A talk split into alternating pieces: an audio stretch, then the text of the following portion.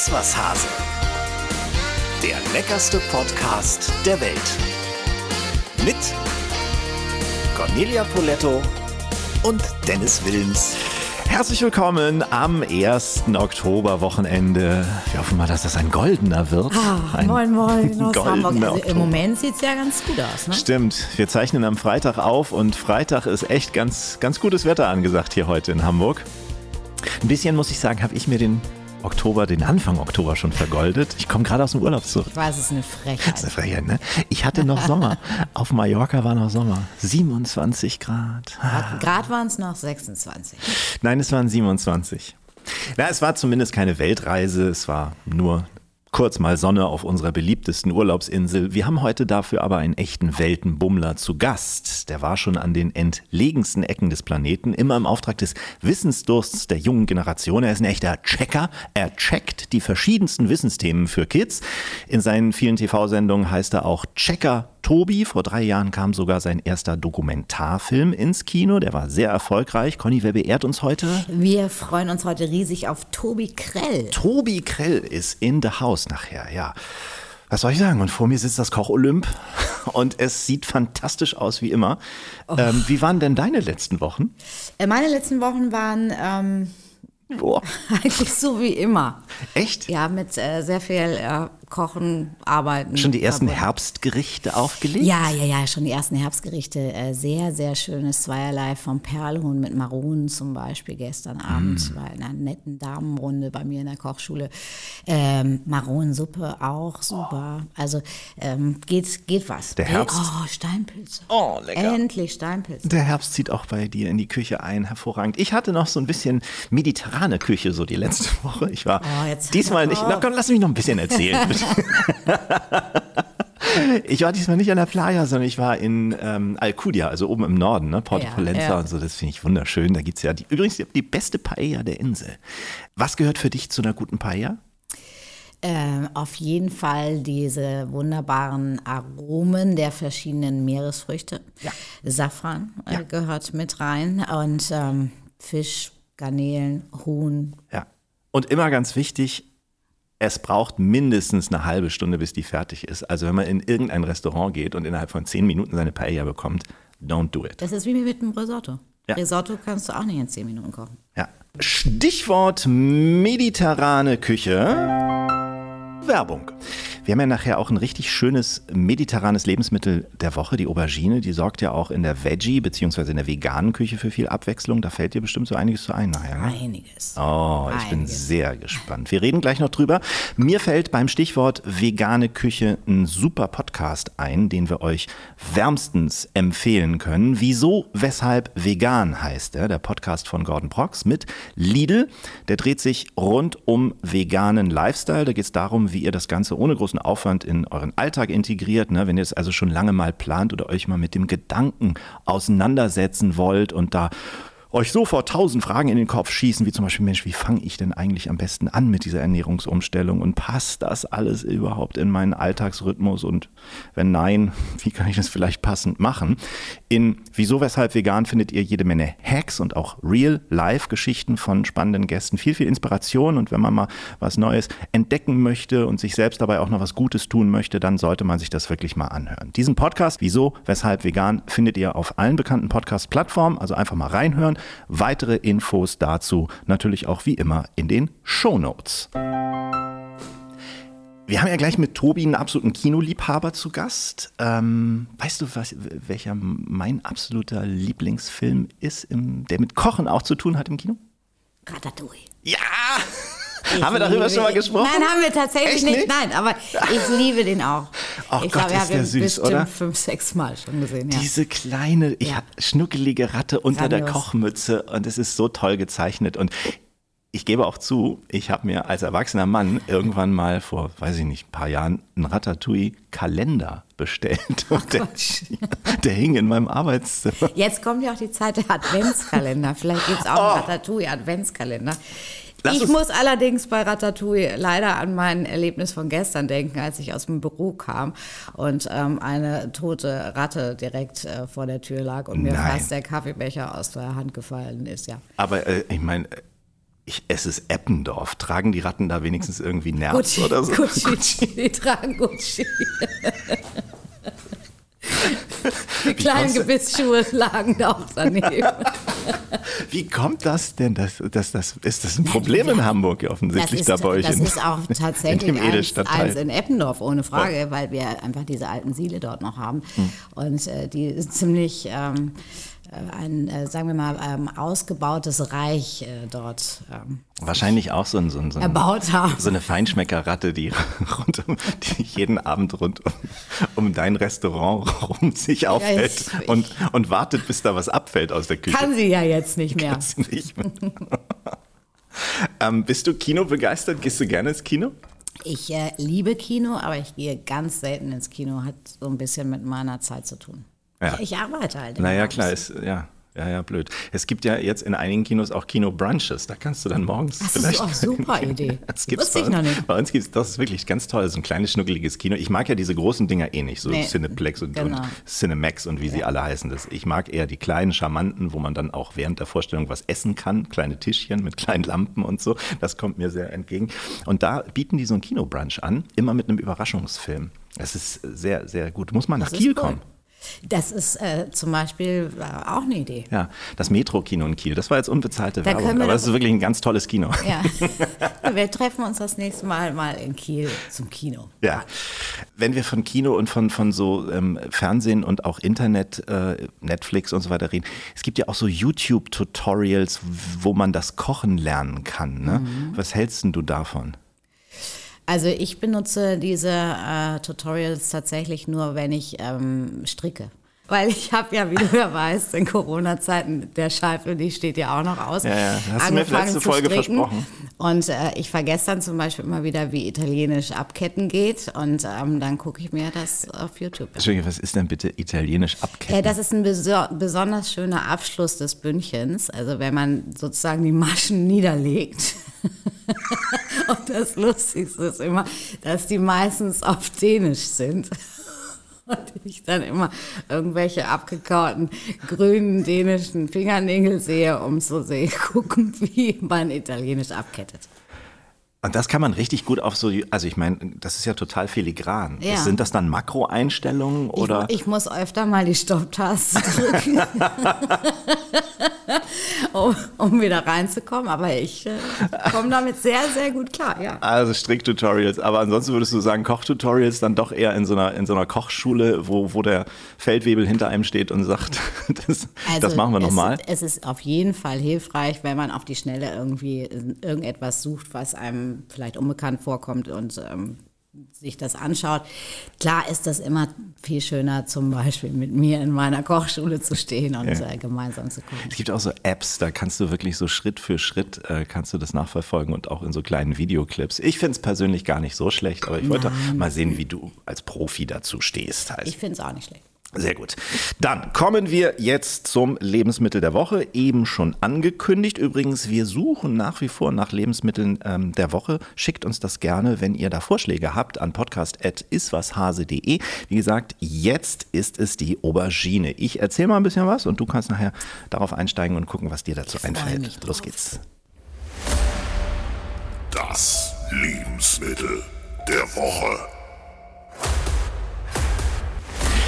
Auberginen sind Nachtschattengewächse. Man schätzt sie in Südeuropa schon seit dem 13. Jahrhundert. In Indien und China sind sie sogar schon seit tausenden Jahren Bestandteil des Speisezettels. Bei uns kannte sie bis vor etwa 20 Jahren fast kein Mensch. Ihre ursprüngliche Heimat wird in Asien verortet. Dort und auch in Südeuropa gibt es übrigens nicht nur die bei uns bekannten violetten Auberginen. Man kennt dort auch schlanke, lange, hellgrüne oder gestreifte Exemplare, ebenso wie kleine eiförmige, die in weiß, gelb orangerot oder grün-weiß gestreift zu haben sind. Wegen ihres hohen Kaliumgehalts gelten Auberginen als perfekte Diätkost. Der minimale Anteil von Kohlenhydraten macht sie für Low-Carb-Köche attraktiv. Roh sind sie im Übrigen ungenießbar, denn sie enthalten äh, Solanin. Dieser Stoff kann Magen- und Darmprobleme machen, wird erst durch das Erhitzen zerstört. Erntefrische Auberginen aus Deutschland gibt es zwischen Juli und Oktober. Man bekommt sie aber das ganze Jahr über, da sie weltweit angebaut werden, vor allem in den Niederlanden und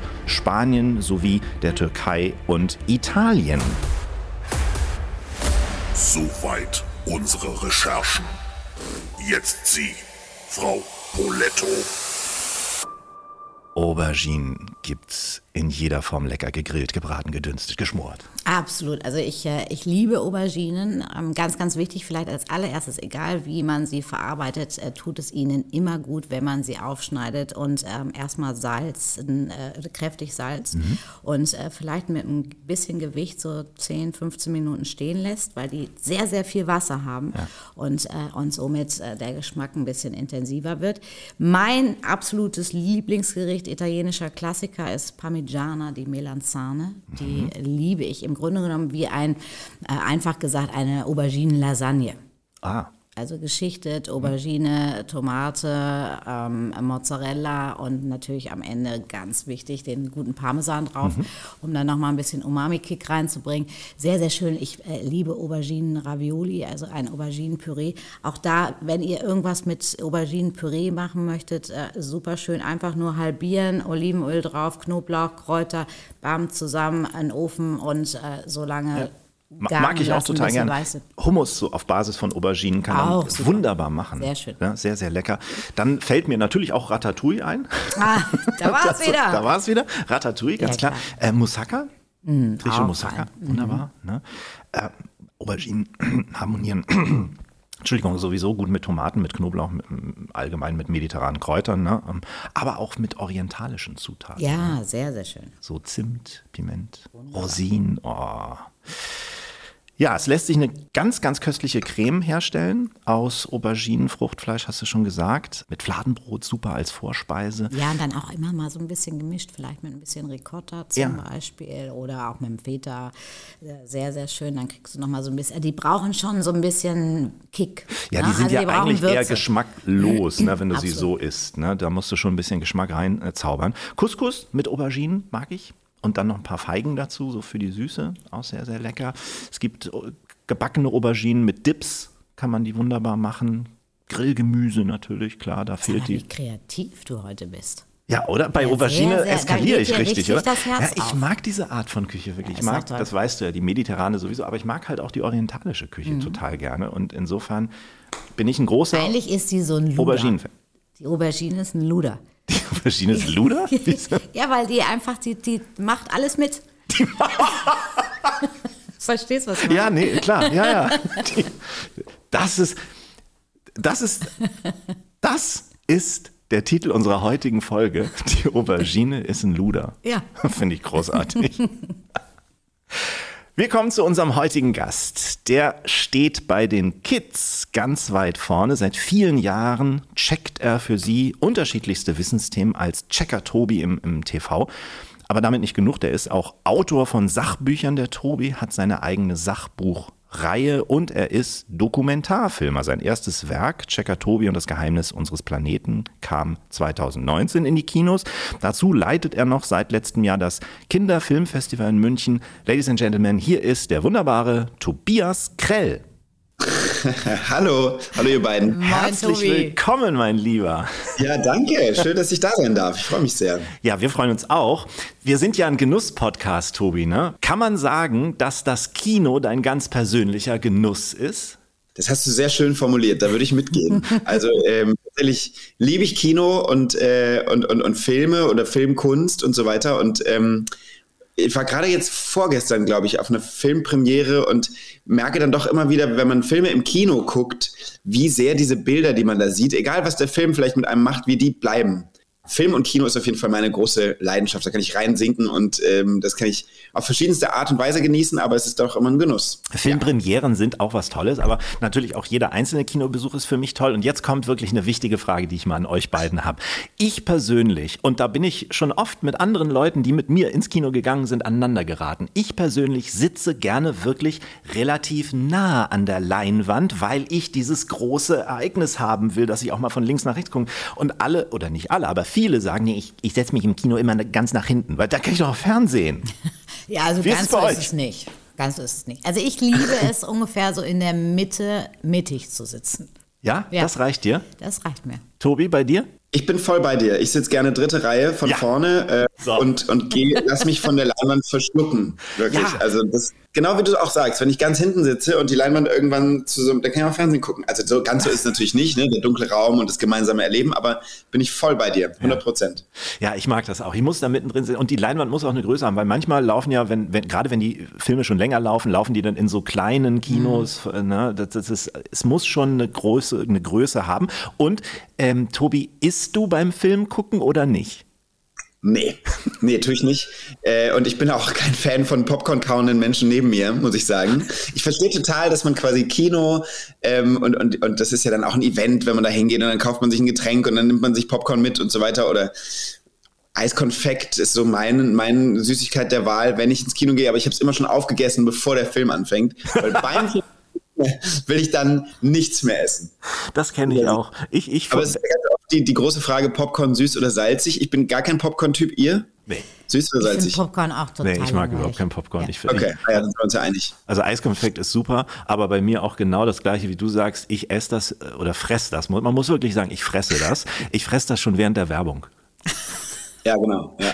Ich finde aber auch irgendwie Essen und, und Kino brauche ich nicht. Also irgendwie ein, ein schönes Getränk ist gut, aber Mhm. ja. irgendwie die ganze Zeit dann Das da macht mich auch wahnsinnig, dieses Geknister von diesen Ganz eklig, diese, diese Tacos mit dieser... ja diese Käsesoße, Ja, die genau. dann Ganz in so fies. Plastikschalen kommt. Ja, ja. Widerlich. Sitzt du denn lieber vor der Leinwand, Tobi, oder äh, bist du lieber auf der Leinwand, Part eines, äh, eines Kinofilms? Also, dass ich diesen Kinofilm machen durfte und wir haben jetzt auch gerade den zweiten gedreht, der kommt nächstes Jahr ins Kino. Ähm, das ist natürlich für jemanden, der Filme liebt, ein unglaubliches Geschenk gewesen oder ist es immer noch. Das wird jetzt jetzt ähm, den, den zweiten eben jetzt gerade demnächst fertig drehen werden. Äh, und mich auf so einer Leinwand zu sehen, ist auch was, was ich, da, ich bin nicht davon ausgegangen, dass mir das mal passieren würde. Dass ich irgendwie schon seit Jahren beim Fernsehen arbeite und so weiter, ähm, ist so das eine, aber dass das Ganze dann auch noch den Sprung auf eine große Leinwand schafft in diesem dunklen Raum, den ich so liebe, das war dann ja doch eher irgendwie, ja, irgendwie ein Zufall, der so passiert ist und ein großes Glück für mich. Ich muss aber sagen, ich gucke mich selbst nicht so gern an. Also ich gucke auch meine Sachen im Fernsehen nicht so gern an und ich gucke mir noch viel weniger gern mich selbst auf einer Leinwand an, wo, weiß ich nicht, ähm, meine Nase dann plötzlich vier auf vier Meter groß ist oder sowas. Brauche ich gar nicht so gern. Insofern, ich mag das Machen total gerne und ich mag es im Kino zu sitzen, wenn, wenn ich ähm, mir andere Leute angucken darf. Aber ähm, mich selbst angucken ist nicht so mein, ist nicht meine Lieblingsbeschäftigung. Hab Kann ich- ich, aber mache ich nicht gern. Habe ich von einigen Kollegen schon äh, gehört. Äh, isst du deine eigenen Sachen gerne, Conny, die du gekocht Spannend. hast? Äh, Das absolut, das, ja, ja, das, das finde ich gut. Aber ich äh, bin genauso. Also wenn ich äh, irgendwelche Aufzeichnungen habe und äh, dann höre es, ich glaube, gestern lief irgendwie, glaube ich, The Taste mit mir. Ja? Ich glaube ja. Aber äh, völlig egal, ich, ich gucke das auch nicht so gerne. Ich äh, habe dann immer irgendwas, was ich irgendwie auch nicht gut finde und denke so, nee, das brauchst du nicht. Oder finde seine eigene Stimme auch nicht so klasse. Ich glaube, auch Günther Jauch hat noch keine einzige Sendung von sich selbst gesehen. Ist es Ehrlich? so? Mhm, ich glaube ja. Ich, ich meine mal sowas gehört zu haben. Wie geht's dir da, Dennis? Guckst du deine Sachen? Ja, allerdings nicht irgendwie äh, regelmäßig, sondern ich mache immer mal wieder, gucke ich's, um äh, mich selbst zu monitoren und zu sehen, ob sich da Dinge einschleifen, die ich so richtig scheiße finde. Ja. Also ich finde, also aus professionellen Gründen muss man sich letztendlich überwinden und das manchmal tun. Es fügt Ja. mir aber auch nicht so viel Schmerzen zu, muss ich sagen. Ich finde das alles ganz okay. Also nicht, dass ich mich da selber jetzt beweihräuchere, aber ich, ich bin da völlig unemotional, ganz ehrlich. Ja. Es ist halt so, man, man, man, weißt du, man muss sich halt klar sein, das, was da jetzt abgebildet wird, ist eine Momentaufnahme aus meinem Leben. Zu der Zeit, wo ich die Sendung gemacht habe, da sah ich halt so aus, hatte die Frisur, hatte so und so viel Kilo auf der Waage. immer gut aus. Conny, danke, du bist süß. Nee, aber wenn man sich das einmal gesagt hat, das ist halt so und man entwickelt sich ja. Und Tobi, du machst das ja auch schon super lange, ähnlich wie Ja. ich. Man altert ja auch oder man verändert sich ja in den Medien mit. Ne? Ich meine, google dich mal, da wirst du auch ganz viele verschiedene Fotos finden und sagen, oh, das war er. Ja, Ja, dafür, da gefalle ich mir, da gefalle ich mir nicht. Nee, genau, da hast du völlig recht. Und ich habe natürlich auch alle Sachen, die ich gemacht habe, gesehen. Spätestens mit der Vertonung und, und äh, nach einer redaktioneller Abnahme und so. Ich meine nur, ich würde jetzt nicht einschalten, wenn ich weiß, ich, eine Sendung läuft im Fernsehen und würde sie mir dann nochmal angucken. So, das ist so. Und auf der Leinwand ist es eben nochmal, finde ich, was, noch mal was anderes. Aber es ist ja, wie du sagst, so, es ist immer eine Momentaufnahme und man, ähm, man beobachtet auch zum Beispiel ähm, ähm, habe ich so Phasen, da habe ich dann eine bestimmte Art, mich auszudrücken oder dann gibt es ja so Worte, ich weiß nicht, ob ihr das auch habt, die, die man irgendwie in einer gewissen Phase irgendwie öfter benutzt und dann schleicht sich das wieder aus, kommt ein anderes Wort und ein anderer Satzausdruck. Und das ist auch interessant, das so zu beobachten über die Jahre, wann ich was für Dinge gesagt habe oder wie ich begeistert auf was reagiert habe vor zehn Jahren und heute und so. Das ja. ist schon, schon interessant, ja. In der Tat. Es gibt noch etwas, was ich am, am Kino bemerkenswert, also zumindest bei mir finde. Ihr glaubt es nicht, aber ich sehe einen Film, ich gehe wirklich gerne ins Kino, ich gehe raus und ich habe schon beim Rausgehen fast die Handlung vergessen. Ich kann mich an Filmhandlungen sehr schlecht erinnern. Ah, Quatsch. Ja. Und deswegen, aber andererseits auch ganz cool, weil ich kann den Film immer wieder gucken und bin wieder überrascht. Ich habe neulich Terminal irgendwie gesehen, im Fernsehen lief der und ich habe Terminal wirklich schon zigfach gesehen. Und es war für mich immer wieder, ah, so war das nochmal, cool. Naja, interessant. Das ist eine Krankheit das irgendwie, glaube ich. Ja, glaube ich auch. Ich kann Handlungen nicht so gut behalten. Wie ist das bei dir? Es gibt, es gibt ja so Leute, die echte, wie so ein Lexikon sind. Ich kenne zum Beispiel auch ganz gut einen Freund von mir, Jo Müller, ist Kinokritiker von SWR 3. Ja. Der, der, der ja. weiß jedes Detail aus jedem Film, den er irgendwann mal gesehen hat. Bist du auch so? Nee, so krass nicht. Mir geht es manchmal auch so, dass ich irgendwie interessanterweise vergesse, wie ein Film endet. Aber eher das Ende. Die Handlung, der Weg dahin, die kann ich mir meistens sehr gut behalten. Äh, und es gibt natürlich Filme, die habe ich wirklich vier, fünf, sechs, sieben, zehn Mal gesehen und die kann ich irgendwie, ähm, ja, die kann ich dir nacherzählen oder, oder weiß genau vorher, was jetzt passiert. Liebe es aber trotzdem, dass das so passiert. Und dann gibt es natürlich ähm, ähm, Filme, die gucke ich einmal und äh, kann mich wahrscheinlich zwei Jahre später nicht mehr daran erinnern, die überhaupt gesehen zu haben. Aber ich glaube, es hat dann viel damit zu tun, äh, was das für ein Film oder für eine Filmseherfahrung ist, würde ich mal sagen. Welchen Film hast du sehr, sehr oft gesehen? Bei mir war es Dirty Dancing, ich schick's vorweg. Den habe ich tatsächlich noch nie gesehen. Was? Ja, ich weiß auch nicht. Ja, da, da sieht man schon, ist ein Generationenthema. oh, da möchte ich gerne. Ich gucke schon auch viele äh, ähm, Filme, die wichtig sind. Und Dirty Dancing ist Filmgeschichte. Ich bin nur noch nicht dazu gekommen. Ich habe komische Lücken, was so diese, diese ganzen Sachen. Ich habe auch noch nie einen Terminator gesehen, noch keinen Rocky, keinen Rambo. Das sind alles so Filme, die jeder kennt, nur ich nicht. Witzig. Und welchen hast du mal sehr oft gesehen? Also sicherlich am öftesten gesehen habe ich mal Holland Drive von David Lynch. Äh, so ein super weirder, ähm, ich weiß gar nicht, wie man den nennen soll, Psycho-Mystery-Thriller oder so ähnlich. Kann man nicht in ein Genre packen. Äh, und ich würde auch sagen, dass das der Film ist, der meine äh, Liebe zu Film und Kino geweckt hat, weil ich da irgendwie mit 18 oder so habe ich den auf DVD gesehen und habe dann gedacht, wow, was ist denn da gerade passiert? Und habe dann so gemerkt, ach, das kann Film auch sein. Also so was mit mir machen, dass ich vielleicht erstmal gar nicht begreifen kann. Und den habe ich direkt dann direkt nochmal geguckt, also direkt zweimal hintereinander.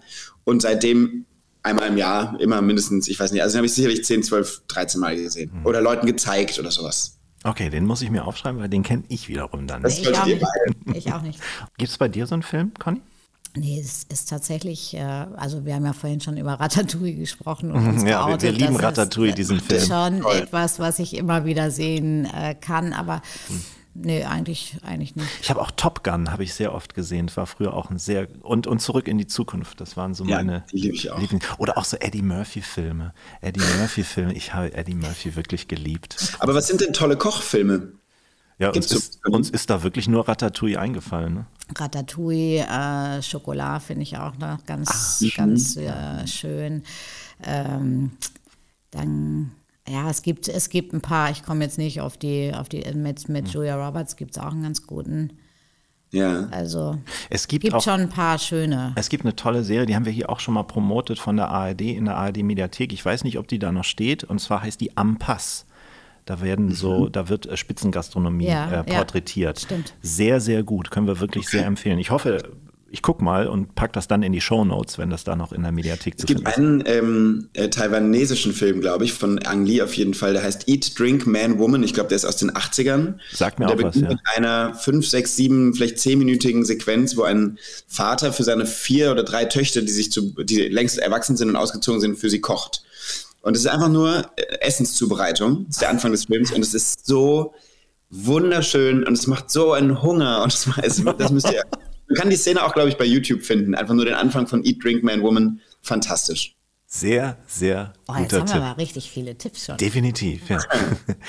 Wenn wir schon beim Kino sind, musst du uns natürlich über deine Arbeit beim Kinderfilmfestival auch etwas erzählen. Äh, in München, du bist da Kurator. Das heißt, was genau ist deine Aufgabe? Suchst du die Filme aus? Genau. Also das Kinderfilmfest München ist quasi eine Sektion des Filmfest München, das äh, immer im Sommer stattfindet. Das heißt, wir sind einfach ähm, die Reihe ähm, für das Kinder- und Jugendpublikum, für das, für dieses junge Publikum. Und ähm, ähm, genau, suchen, also wir sind zu zweit, ich mache das noch mit einem anderen Tobi zusammen. Und, ähm, und wir suchen Filme aus, also entweder kriegen wir Dinge eingereicht oder ganz viel beobachte ich so übers Jahr, was läuft auf anderen Festivals oder krieg mit, was wird in Deutschland gerade im Kinder-Jugendfilmbereich produziert und versuche dann an diese Filme ranzukommen. Und dann haben wir jedes Jahr so ein kleines, aber feines Programm von so sechs, sieben Langfilmen und nochmal so vielen Kurzfilmen, die wir dann im Rahmen dieser, dieser Woche äh, dieses Filmfests eben zeigen und äh, Kinder, Jugendliche oder deren Eltern oder auch Erwachsene einladen, diese Filme bei uns zu entdecken. Genau. Das heißt, du, du guckst ja beruflich dann auch richtig Filme. Unterscheidet sich das berufliche Filme gucken von deinem privaten Filme gucken? Und wenn ja, wie? Im besten Fall nicht, weil im besten Fall gucke ich einen Film und erlebe ihn genauso, wie ich ihn privat erleben würde und frage mich dann, was macht er mit mir, äh, ohne zu viel drüber nachzudenken, ähm, ob ich den jetzt ins Programm holen möchte. Aber natürlich ab irgendeinem Punkt hat man viel gesehen und muss das Programm auch zusammenbasteln. Und dann, ähm, und dann versuche ich natürlich irgendwie bei sieben langen Filmen einen dokumentarischen Film dabei zu haben, was animiertes, äh, ähm, vielleicht ähm, eine Komödie und so weiter ähm, aus verschiedensten Ländern. Und dann natürlich fängt es doch so an, dass man so mit einem Blick auf, ach Mist, mir fehlt aber doch noch irgendwie der Dokumentarfilm oder ich hatte aber auch noch nichts aus Skandinavien. Und dann gucke ich dann doch anders, weil ich dann sehr gezielt gucke. Aber ähm, erstmal ist der Prozess total schön, weil ich einfach sehr viele Filme gucke und mir dann einfach frage, was machen die mit mir? Möchte ich, dass Kinder in München diese Filme sehen? Weil das ist ja das Besondere. Das sind meistens solche, die nicht ins Kino kommen, weil sie halt kleine Arthouse-Filme sind oder weil weil es keinen Verleih findet in Deutschland für irgendwelchen niederländischen Kinderfilme oder so. Und dann kann man die halt nur im Rahmen des Kinderfilmfests sehen und das macht das Ganze auch so besonders. Siehst du, und da merke ich gerade, wenn man, wie wir, offensichtlich wir drei ja gerne ins Kino geht, man geht viel zu selten auf Filmfeste. Man sollte eigentlich mal mehr auf solche Filmfeste Im Moment gehen. Ne? läuft Filmfest in Hamburg. Ja? Im Moment. Ja, ich wollte gerade sagen, ihr habt Ja. ganz tolle Festivals da oben in Norddeutschland. Siehst du, ja, in, auch Lübeck, ne? Lübeck, Oldenburg, ganz tolle Filmfeste. Ja. Stimmt. Und da habe ich nämlich gestern auch gesehen, dass da in Lübeck was läuft. Richtig, ja, wir, das schreiben wir uns mal auf jeden Fall hinter die Ohren. Na klar, Berlinale sollte man auch mal gewesen sein. Warst du da schon? Ja, äh, war ich schon öfter. Ja? Und? Äh, ich habe immer nur gekocht Achso. und hatte nie die Zeit, irgendwas zu sehen. Das ist Okay, wirklich das ist ganz mit- traurig. Das ist, das das ist mein. Schicksal, mein Berufsschicksal. Tobi, da bist du auch aktiv auf der Berlinale oder warst du aktiv oder? Genau, mache ich immer noch. Ähm, äh, ich habe, bevor ich zu Checker Tobi wurde, bei der Berlinale gearbeitet, tatsächlich zwei Jahre lang. Und ähm, war ähm, äh, quasi der, derjenige, der mit dem Gremium, das die Wettbewerbsfilme geguckt und ausgewählt hat, mit denen habe ich gemeinsam gesichtet, habe diese Sichtung organisiert und ähm, war dann der, also war ganz nah dran an Dieter Koslik und eben Thomas Heiler, der der Programmchef war damals und jetzt übrigens Lübeck leitet das Festival. Schöne Grüße an Thomas. ähm, genau, und habe das gemacht und dann kam das Casting für Checker und daraufhin bin ich von Berlin und von der Berlinale weggezogen nach München und mache aber seitdem immer während des Festivals ähm, die Moderation in der Kinder- und Jugendsektion Generation. Das mache ich jetzt seit neun Jahren, zehn Jahren jetzt dann. Das ist, glaube ich, meine zehnte Berlinale in der ähm, Form im Februar. Und ähm, das macht ganz viel Spaß. Das ist ganz, ganz toll, weil die ein unglaublich anspruchsvolles, vielseitiges, ähm, tolles Programm für Kinder und Jugendliche machen. Äh, zu allen Filmen Gäste da sind, die die dann präsentieren. Und es gibt nichts Schöneres, als in einem vollbesetzten Zoopalast in Berlin zu sitzen, wo irgendwelche Vierjährigen die erste Kinoerlebnis, äh, das erste Kinoerlebnis ihres Lebens machen. Die, die Füße gucken nicht mal über den Sitz hinaus und sie gucken sich so einen 70-minütigen animierten Film an, wo irgendwie ein, ein Frosch, ein Detektiv im Wald ist oder sowas. Und dann sitzen sie da mit großen Augen und gucken auf diese riesige Leinwand und brüllen der Leinwand entgegen, nicht da langlaufen! und das ist so toll. Das ist Ja. Toll. Das ist Dabei fällt mir übrigens gerade ein, Dieter Koslik und ich äh, haben ja äh, zur gleichen Zeit den Eckhard Witzigmann-Preis bekommen in Stuttgart. Und, äh, und Dieter tatsächlich für seinen Einsatz ähm, im, äh, bei der Berlinale für das kulinarische Kino. Mhm. Und äh, das fiel mir jetzt gerade wieder ein, denn äh, kulinarisches Kino, ganz, ganz toll, eben auch immer äh, tolle Filme, die in irgendeiner Form mit äh, natürlich äh, Kulinarik, Essen und so weiter zu tun haben. Und da habe ich dann oft eben parallel manchmal etwas Passendes zu diesem Film gekocht. Oh, das, das, das ist das ja ein, cool. ein mhm. tolles Erlebnis, wenn man dann im Grunde genommen das, was man auf der Leinwand sieht, angelehnt daran auch noch selbst was essen kann. Genau. Mhm. Dann hoffe ich nur, dass da nicht die Schmatzgeräusche zu laut waren. ist ja kein Podcast. du hast ja gerade erzählt, du bist auch zum Kinoheld äh, inzwischen geworden. Wir haben es erwähnt. Ähm, du musst uns aber ein bisschen mehr über den Film äh, sagen, der im nächsten Jahr kommt, 2023. Ich habe das ein bisschen mitverfolgt, da wir uns ja auch privat kennen, Tobi. Ich habe deine Stories geguckt. Es war ein ganz schöner Trip. Du warst wieder weltweit unterwegs. Wo warst du? Genau, also ähm, unsere Kinofilme nehmen ja das Fernsehformat, was ein klassisches, reportagiges, dokumentarisches Fernsehformat für Kinder ist, und übertragen es ähm, auf die große Leinwand. Und ähm, so dass dann quasi der Film, der entsteht, immer eine Mischung ist aus, aus Fiktion und eine Geschichte, die wir uns ausgedacht haben, und echten dokumentarischen Szenen. Und ähm, äh, und das Dokumentarische ähm, soll eben auch wirklich da stattfinden, wo, wo Dinge wo erlebbar sind. Und für uns waren das dieses Mal ähm, Reisen in die Mongolei, nach Vietnam und nach Brasilien. Und ähm, also überall, ich will jetzt nicht zu viel verraten, weil ich überlege gerade, wie ich das formulieren kann, ohne dass ich quasi ähm, was preisgebe, was man nachher dann ja im Kino entdecken soll. Aber an allen Stationen ähm, geht es natürlich um, um Natur, um Klima, äh, auch um die Klimakrise, die uns überall irgendwie begegnet ist vor der Kamera, weil wir es irgendwie gesucht haben, aber eben auch hinter der Kamera, wenn man, ähm, wenn man einfach nur irgendwie mitbekommt, wie Menschen dort leben.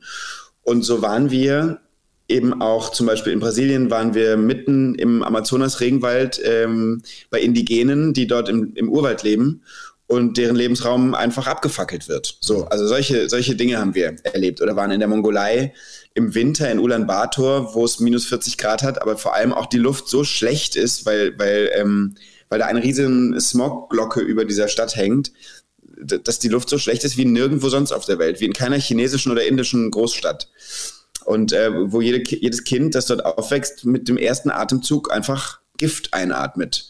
Äh, genau, und solche Sachen haben wir erlebt auf der ganzen Welt. Und das waren wirklich sehr, sehr intensive, aber auch wahnsinnig bereichernde, tolle Reisen, die man dann irgendwann im Kino sehen kann. Ich bin jetzt schon sehr, sehr gespannt. Ich werde es mir auf jeden Fall angucken. Das Gute ist, ich werde es wieder, was du erzählt hast, von der Handlung her werde ich es wieder vergessen haben, wenn ich den Film sehe. ähm, ich habe das ja auch so ein bisschen mitverfolgt. Du hast das zu einer Zeit gedreht, die wirklich nicht einfach war, auch mit Reisen, ne, zur Corona-Zeit. Wie, wie oft hattest du Corona auf dem Trip? Ein bis zweimal. Tatsächlich, wir hatten ähm, das Riesenpech, dass wir Anfang des Jahres nach äh, in die Mongolei sind. Auch äh, um dort einzureisen, mussten wir erstmal drei Tage in Hotelquarantäne. Das war irre, weil die uns vom Flughafen mit so einem Bus abgeholt haben und an den Hintereingang eines Quarantänehotels gebracht haben mit so weißen Ganzkörperschutzanzügen. Das hat sich gefühlt wie so ein, wie so ein Gefangenentransport. Und dann haben die uns separiert voneinander in Hotelzimmer gesteckt, wo wir drei Tage waren. Am Anfang PCR getestet, am Ende PCR getestet. Also so, wir sind wirklich alle gesund da eingereist, definitiv. Und dann äh, haben wir da eine Woche gedreht und dann äh, waren wir irgendwo in der Wüste Gobi, mitten in der Steppe. Und ähm, dann ging es irgendwie ähm, zwei meiner Kollegen schon irgendwie nicht mehr so gut und dann haben die einen Test gemacht und stellte sich raus, die waren positiv. Und das war halt so Januar 22. Ähm, als Omikron noch neu war und äh, auch der Umgang damit noch nicht so leger war, wie es dann so im Frühjahr äh, zum Sommer hin so kam, dass man irgendwie sagt, ja, jemand hat Corona, dann bleibt er eine Woche zu Hause und dann ist wieder gut. Äh, also haben wir den Dreh dort abbrechen müssen. Ich habe mich dann dummerweise eben auch noch angesteckt und ähm, saß dann noch mal eine Woche in Hotelquarantäne, streng bewacht von irgendwelchen äh, Gesundheitsamtmenschen aus Ulaanbaatar, ähm, bis ich mich irgendwann freitesten und zurückfliegen konnte. Und wir mussten das natürlich noch fertig drehen. Wir mussten also noch ein zweites Mal wieder zurück in die Mongolei und es war wirklich kein Spaß. Es ist wirklich richtig, das versuche ich ja auch immer meinen äh, Freunden und, und Angehörigen beizubringen. Fernsehen und natürlich Kino im Speziellen ist halt auch wirklich Arbeit. Ne? Das, ist, das ist auch wirklich harte Arbeit teilweise. Ähm, Gerade unter den Bedingungen jetzt der letzten Jahre.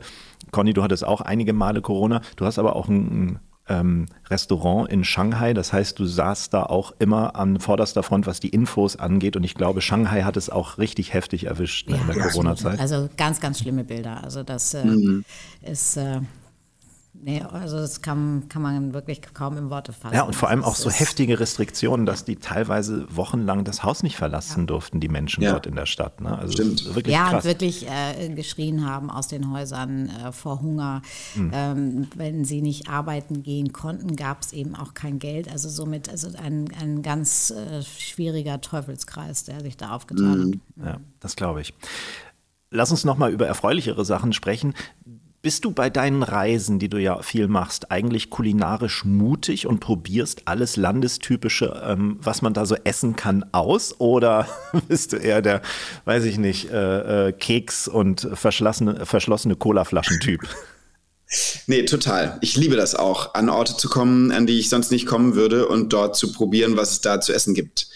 Und äh, gerade wenn wir jetzt mal diese drei Reiseziele nehmen, die ich gerade genannt habe, Vietnam äh, ist natürlich sehr dankbar, weil vietnamesisches Essen kennen wir hier, nur nicht in so gut, wie es dann dort vor Ort echt ist.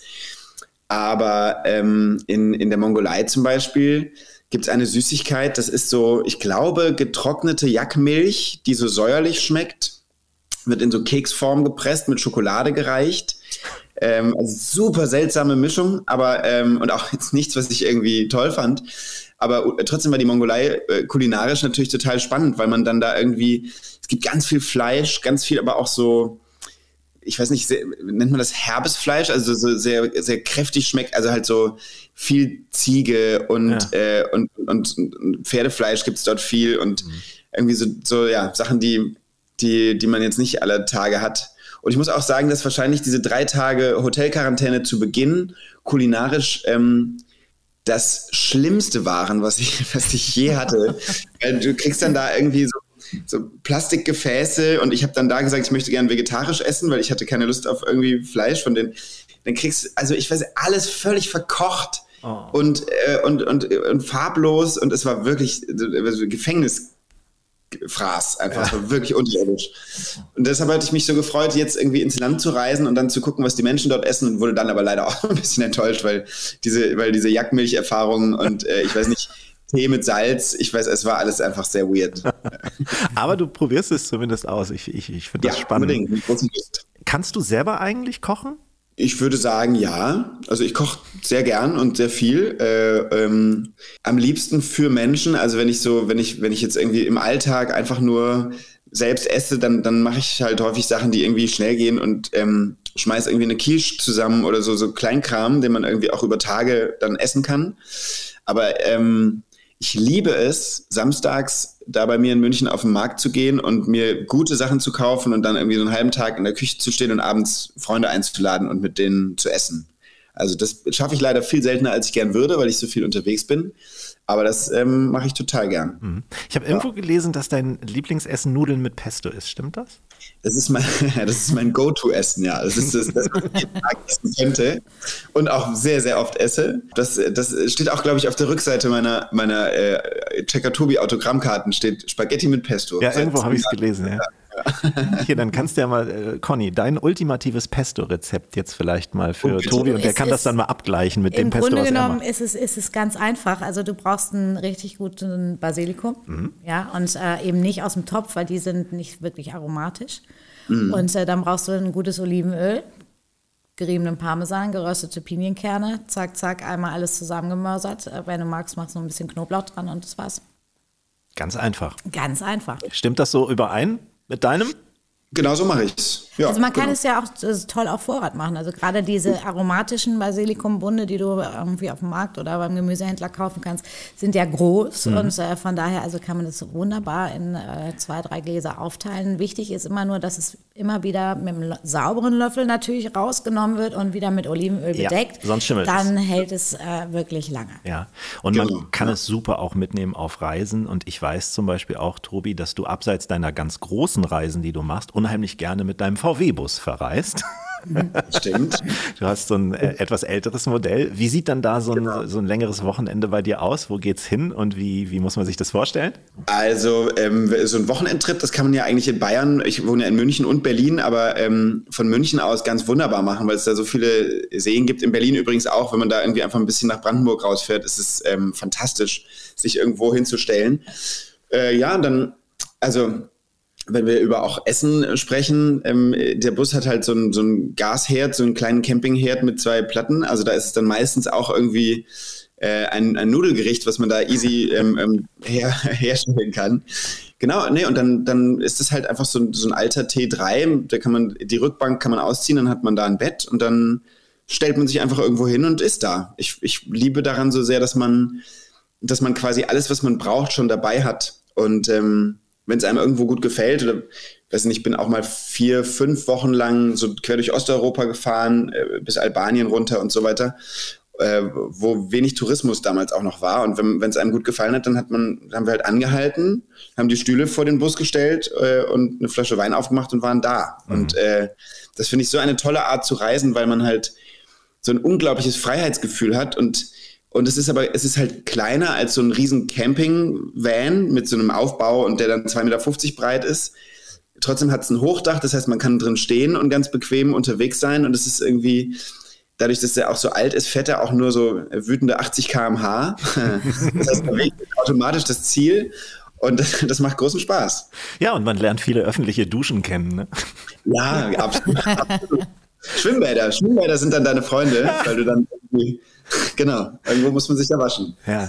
Wir haben uns schon mal drüber unterhalten, das wäre auch mein Favorite, äh, mal sowas äh, zu machen, gerade auch so einen schönen alten, nicht so einen nagelneuen Bus, aber mhm. ich habe so ein bisschen Zweifel, dass ich das beherrschen kann, weil ich bin absolut kein Schrauber. Ne? Bist du ein Schrauber? Kannst nicht. du die Dinger reparieren? Nee, ne? Also es war halt, seit, ich habe den seit zwölf Jahren und seitdem war alles irgendwann mal kaputt und äh, wenn alles irgendwann mal repariert wurde, dann weiß man mit der Zeit, was man macht, wenn es einem nochmal passiert. Also ich kann auf jeden Fall ohne Probleme jede Art von Keilriemen wechseln, einen Ölwechsel machen und ähm, und weiß, wie ich vorne am Kühler äh, irgendwie den, den Schalter überbrücken muss, wenn der mal wieder durchrauscht oder so. Ja. Darüber hinaus geht's jetzt nicht weiter, aber das sind alles Sachen, ich stand äh, völlig auf dem Schlauch, aber dann guckt man halt irgendwie es gibt ja auch nicht so viele Werkstätten, die, die wirklich mit diesen alten Autos gut umgehen können. Deshalb bin ich dann meistens dabei, wenn die das was machen.